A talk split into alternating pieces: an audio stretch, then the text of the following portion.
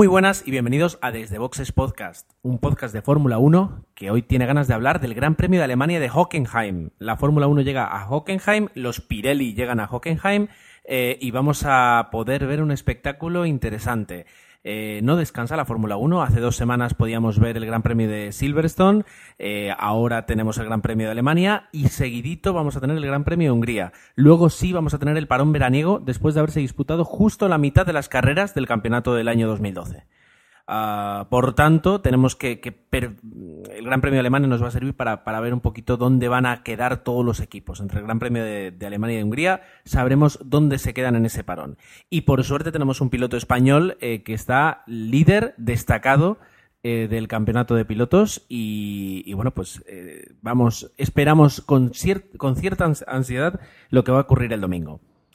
Eh, lo esperamos con tanta ansiedad que algunas personas eh, del podcast están ahora mismo en hospitales eh, pues para, para, que les den su, su Valium. por lo que nos hemos quedado en una dosis mínima. Sabéis que desde Boxes Podcast tiene un, un cupo mínimo de tres y un cupo máximo de, de seis. Y esta noche los tres mosqueteros que estamos aquí con el micro en la mano somos Dani, muy buenas noches. Hola, muy buenas a todos. Y Jorge, muy buenas noches. Muy buenas. Pues sí, la verdad es que llega a Hockenheim y, como hace dos años que no lo vemos, y a mí es uno de los circuitos que, me gustan, aunque reconozco que me gustaba el antiguo Hockenheim de 7 kilómetros y pico, con esas tremendas rectas, pero bueno, nos queda parte de él y, yo creo que vamos a ver espectáculo en él. Pues eh, una pequeña parte de ese espectáculo vamos a empezar a disfrutarla ahora mismo. Así que hacemos una pausa y comenzamos.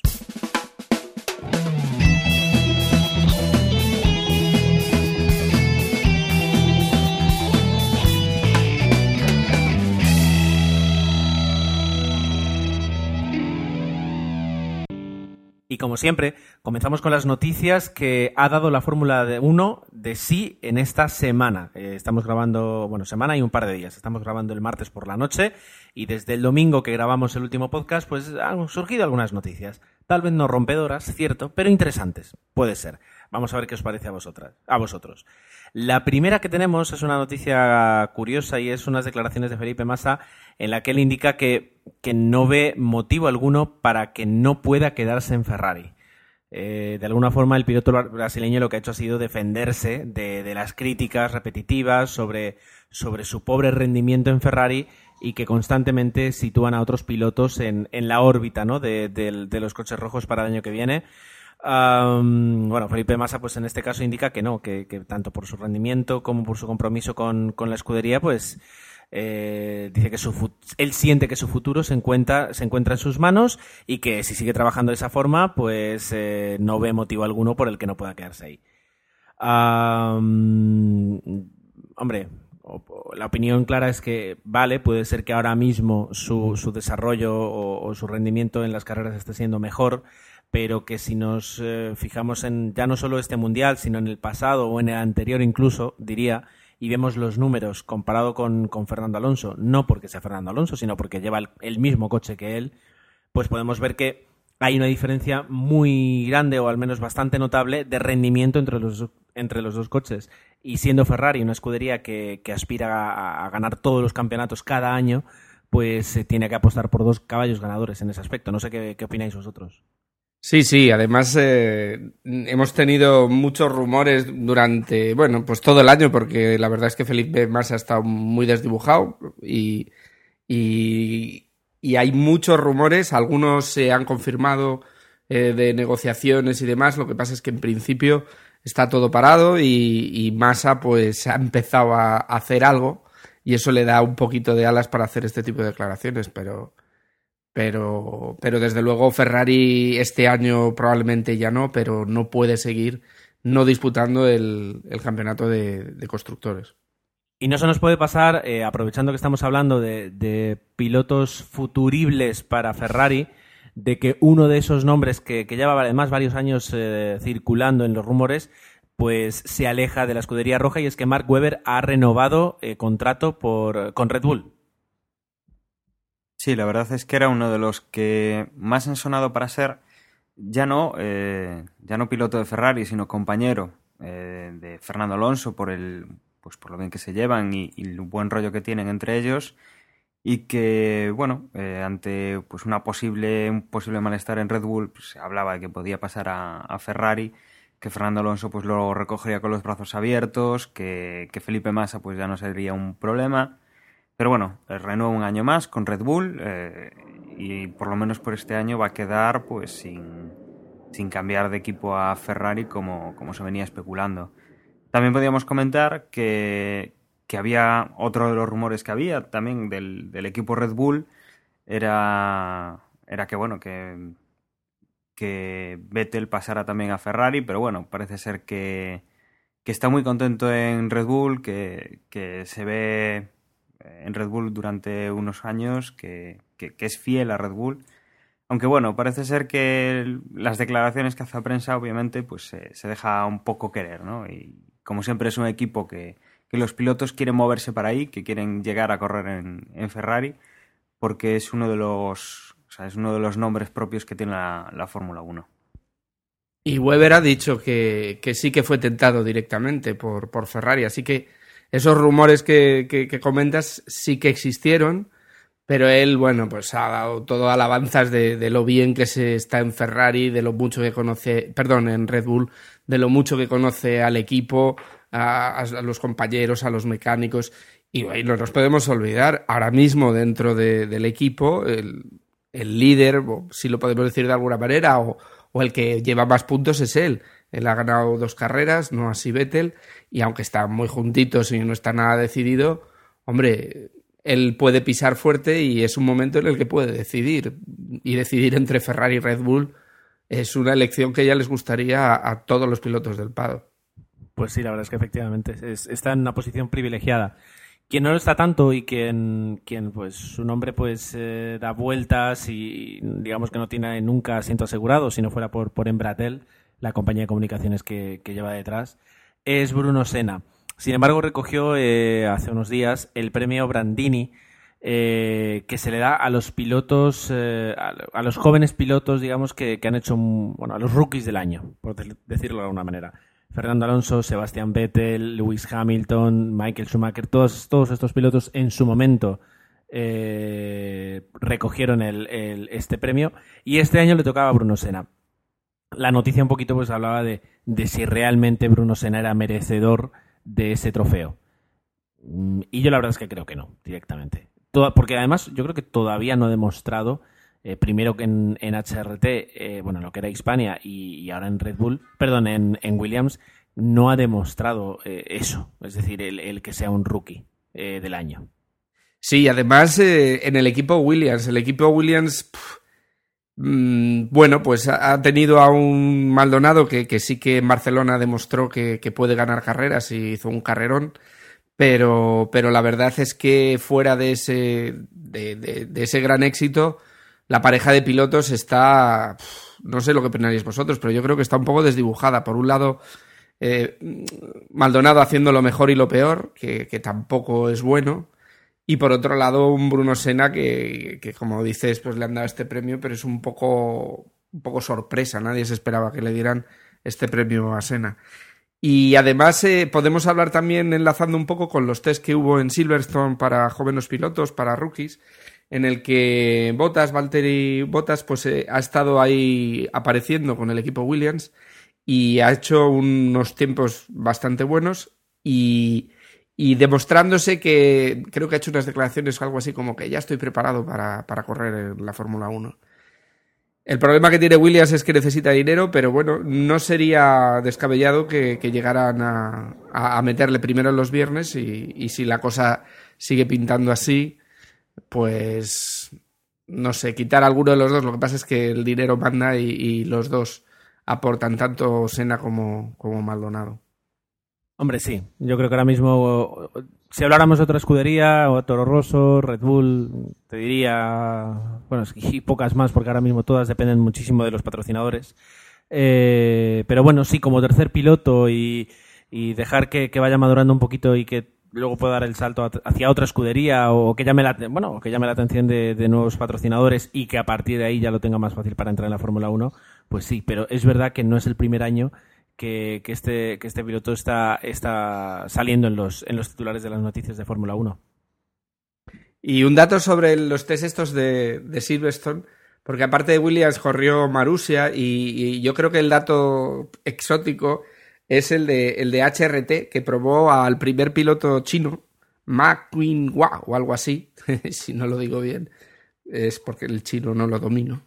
Pero que, que bueno, que, que lo curioso es que, que, los chinos ahí quieren meterse, empiezan con un equipo, pues, pues hombre, sencillo, humilde, pero, pero bueno, es un primer paso y sabemos que es un gran mercado y esto de los mercados a, Eccleston le, le, va mucho. Y, y más que un gran mercado, es un gran país donde encontrar patrocinadores, porque están teniendo mucho dinero, están haciendo, están haciendo grandes inversiones y esperemos que no intente entrar algún piloto pues por la puerta del dinero en vez de por la puerta del, del talento, ¿no? Eh, creo que hay gente con mucho talento antes que, que, bueno, que poner hay un interés pues puramente comercial para, para no sé, para vender una marca o para vender un, país, ¿no? A ver si eh, de entrar algún piloto pues de, de China, pues, pues aparte de, de, ser por el dinero, pues es por, por bueno, por talento y,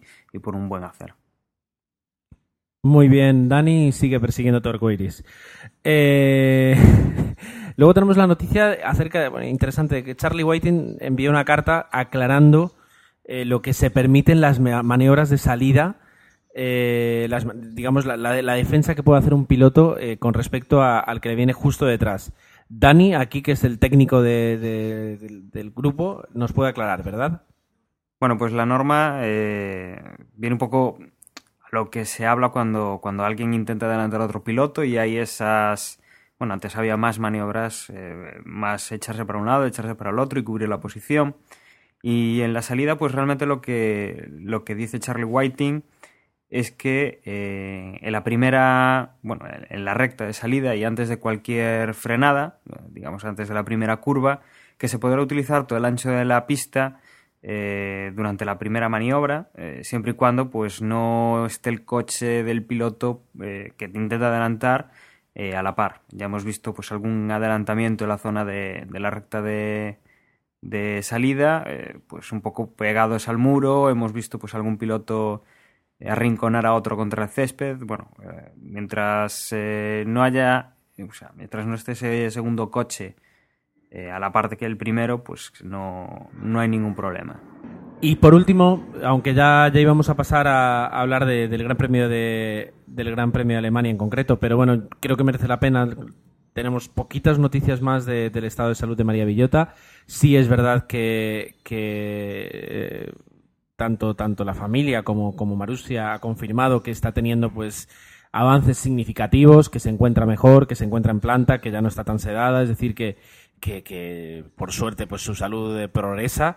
Eh, pues bueno, más allá de ahí no tenemos noticias de cuándo verá el alta, de si hará alguna declaración en algún momento, si puede aportar algo también, eh, aunque seguro que ya lo habrá aportado, pero si puede aportar algo para esclarecer exactamente lo que sucedió. Eh, Marusia en, en, su momento eh, inició enseguida una investigación, una investigación además externa, contrató una empresa de investigación eh, para, para, averiguar qué es lo que había sucedido y después de varios días, pues revisando todo, eh, puede, y lo que ha hecho ha sido afirmar que el, el coche funcionó correctamente. Eh, y que por tanto no, no es achacable a un fallo técnico del coche el accidente.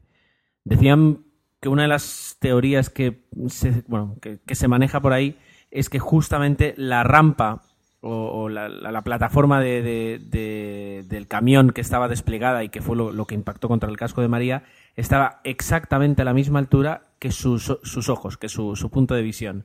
Y que por tanto no, pudo ver eh, que había una, una, bandeja, una plataforma, digamos, desplegada, sino que, eh, bueno, prácticamente no pudo ver nada. Aún así no me explico cómo puedes, o sea, el por qué se acercó tanto a un camión a la velocidad a la que iba, porque dicen que iba entre 50 y 65 kilómetros por hora. Pero bueno, es lo que es lo que estaban mencionando. No sé si habéis visto algo más vosotros. No, pero la verdad es que todo este asunto cada vez es más raro. Yo, yo no sé, a mí me da mucha lástima por, por ella porque al final la que paga el pato es la piloto en este caso y, y, y no sé Marusia lo que ha hecho es decir su coche está bien, nosotros no tenemos nada, pero por ejemplo no han hablado del camión, ¿no? ¿Qué hacía ese camión con esa plataforma en la zona donde debían de estar los coches?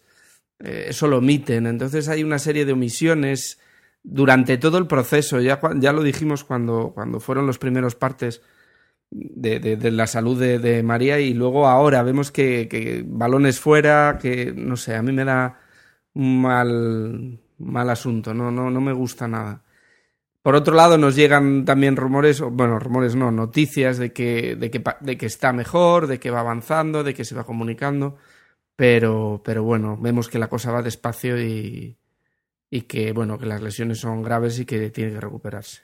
Y lo único que yo pues eh, pondré un poco pega es eh, lo que dice Jorge también, o sea, esa forma de, de soltar las noticias con cuentagotas y sobre todo en este momento que, bueno, eh, se encuentra ya el piloto pues en, en, planta, ya está mejor, ya está recuperado, pero que todavía no ha hecho declaraciones, no, no ha salido a la prensa como es normal, me parece un poco poco, poco desconsiderado pues el hecho de decir pues eh, la mitad de lo que puede haber pasado, ¿no? Eh, dicen que el coche no le pasó nada, pero claro, te quedas así con que al coche no le pasó nada, pero bien podrían dar más información o esperar a tener toda la información antes de, de decir, porque claro, eh, si al coche no le pasó nada, eh, de una forma, digamos así, un poco indirecta, eh, pues estar echando ya la culpa a un piloto que no se va a poder defender o, o en este momento no tiene que estar defendiéndose y que bueno, pues eh, tendrían que decir, bueno,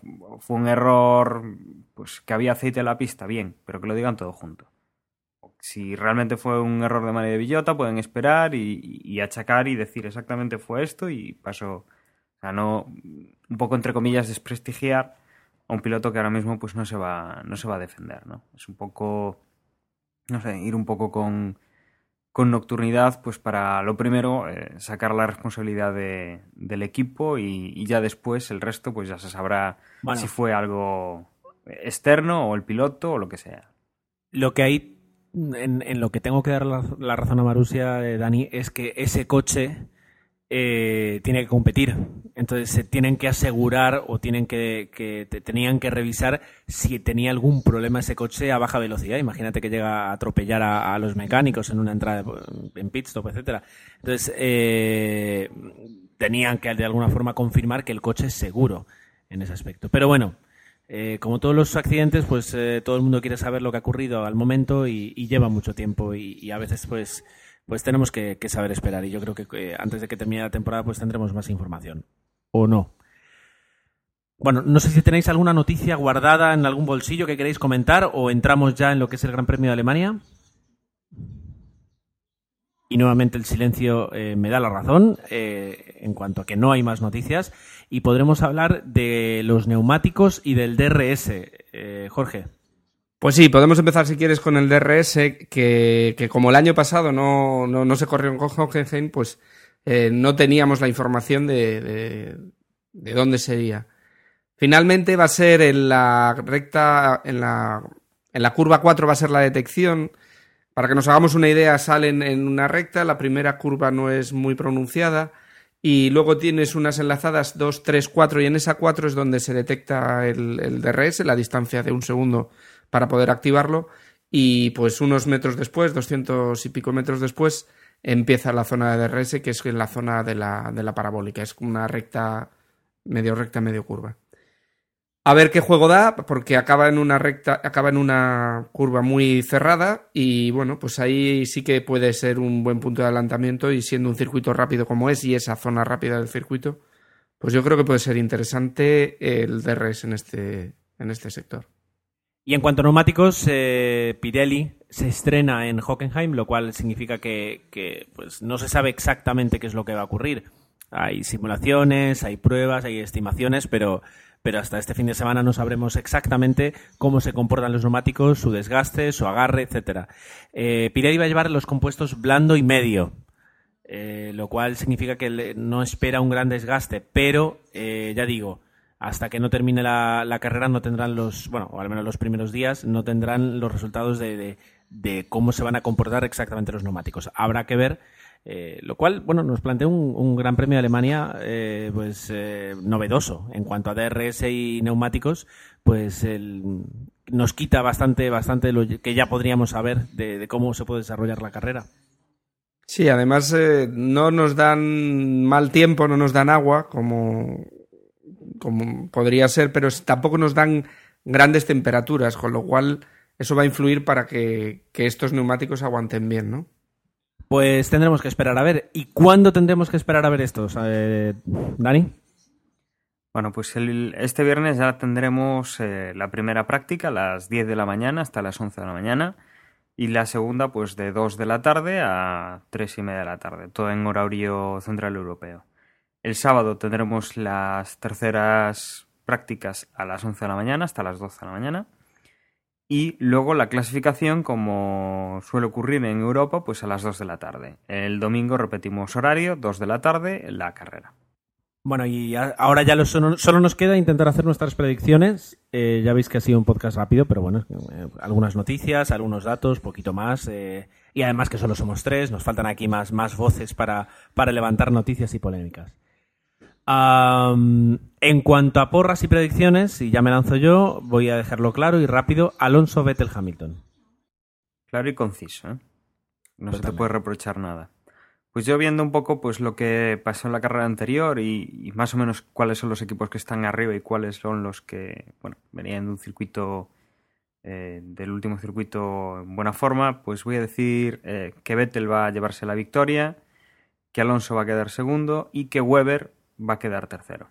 Pues yo casi te voy a copiar, porque voy a decir que Vettel va a ganar en su casa, que, ese Red Bull en las dos últimas carreras lo hemos visto muy vitaminado y que si no se tuerce nada y no hay una clasificación en agua como, como ocurrió en Inglaterra, pues Vettel va a estar ahí arriba y va a hacer uno de las suyas, saliendo, clasificando y, y saliendo. Detrás puede estar Alonso y yo creo que Hamilton tiene que aparecer. Mm, tiene que quitarle ese puesto a Weber que has puesto tú, Dani, porque McLaren tiene que aparecer si no se le va a escapar el campeonato. Bueno, pues eh, en las tres, Vettel y Fernando eh, eh, se disputan las dos primeras posiciones. Y luego pues tenemos por ahí de tercero a Hamilton o a Weber. Interesante. Eh, por nuestra parte, yo creo que nada más. Nos vamos a retirar. Os vamos a dejar que disfrutéis ahora de, del tiempo que queda hasta el viernes a las, a las 10 de la mañana, cuando empezará todo el, show otra vez y podremos ver a través de Nitro en España los primeros entrenamientos oficiales. Eh, y nada, muchísimas gracias y nada, nos escuchamos muy prontito. Recordad que nos podéis seguir por Twitter en el, el usuario arroba desde boxes Ahí vamos poniendo noticias y bueno, pues, pues lo que va surgiendo. Y también en Facebook nos buscáis desde Boxes Podcast, también por ahí, y ahí estamos. Hasta dentro de unos días. Y os recordamos que tenéis nuestra página web para enviarnos correos, para enviarnos comentarios en los posts o, para, hacer la porra en desdeboxespodcast.com. Y eso, que la porra, eh, recordad hacerla antes del sábado a las 2 de la tarde, que es la clasificación y que, bueno, que mucha suerte y nos escuchamos en una semana con lo que haya sucedido en este, en este Gran Premio de Alemania. Hasta luego.